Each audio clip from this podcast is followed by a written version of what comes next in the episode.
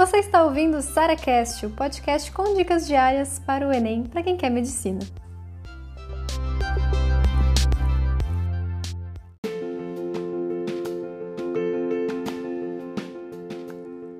O que fazer de diferente se você já está aí há vários anos tentando sem sucesso?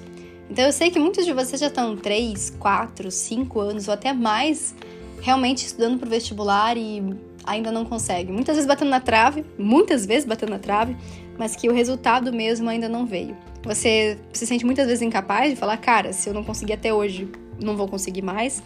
Você olha para trás e fala, perdi tempo. Acho que é melhor eu fazer outra coisa para não perder mais tanto tempo. E a vontade que dá mesmo é desistir, sabe? Você não tem mais tanta aquela aquele gás de, do início de estudo, sabe? Tipo, eu vou passar, eu vou fazer acontecer já as coisas já não tem mais todo esse brilho, sabe, no, no seu olhar quando você pensa em medicina, quando você pensa no curso que você quer. Então eu queria muito ajudar, te ajudar a mudar isso agora. Porque, primeira coisa, tá? É, você correu já uma maratona.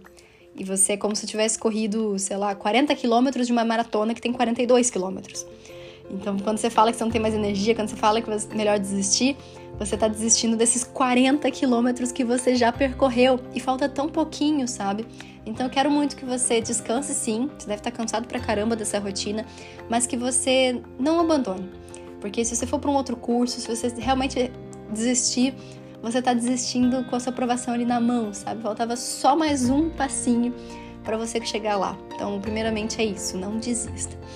E a outra coisa que eu sempre vejo acontecer é pessoas que ano após ano acabam repetindo os mesmos erros dos outros anos. Por exemplo, fica voltando sempre do zero. Então é um cronograma que a pessoa sempre vai seguindo exatamente o mesmo cronograma ano após ano, sem de fato olhar quais são as dificuldades, olhar quais são as facilidades, olhar o que precisa ser feito para de fato chegar na aprovação. E uma coisa que eu sempre vejo, né? A gente, quanto mais a gente sabe, mais maior a tendência da gente acertar questões. E quando na verdade a gente tem que encontrar as questões mais difíceis agora. As questões mais bizarras, aquela, aqueles temas que quase nunca caem na prova. Ou mesmo aqueles erros que a gente sabe que a gente erra, mas fica ignorando ano após ano porque a gente acha que a gente nunca vai aprender aquilo. Então, a aprovação de quem está há muito tempo ali fora, é, tentando estudar, mas não, não conseguiu ainda nas vagas, está fora ali da, da lista realmente que a gente sonha, eu digo isso para vocês. Primeiro, não desiste. Segundo, corre atrás dos seus erros, daquilo que ainda falta para aprovação. Terceiro, vocês são as pessoas mais experientes aqui do Enem. Vocês não têm mais tanto medo da prova.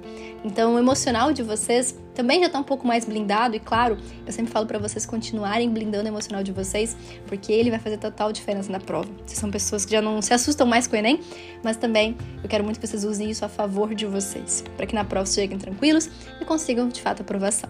Eu falo também que hum, aqui no Questiona a gente tem várias etapas, são três etapas da preparação.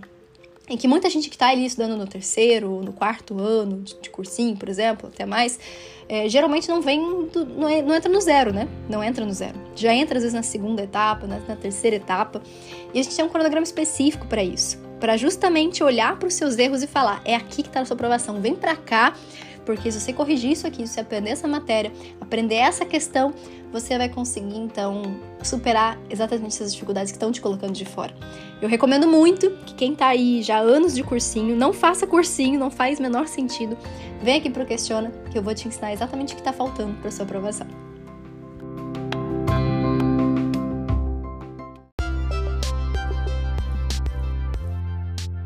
Você ouviu mais um SaraCast, o podcast com dicas diárias para o Enem.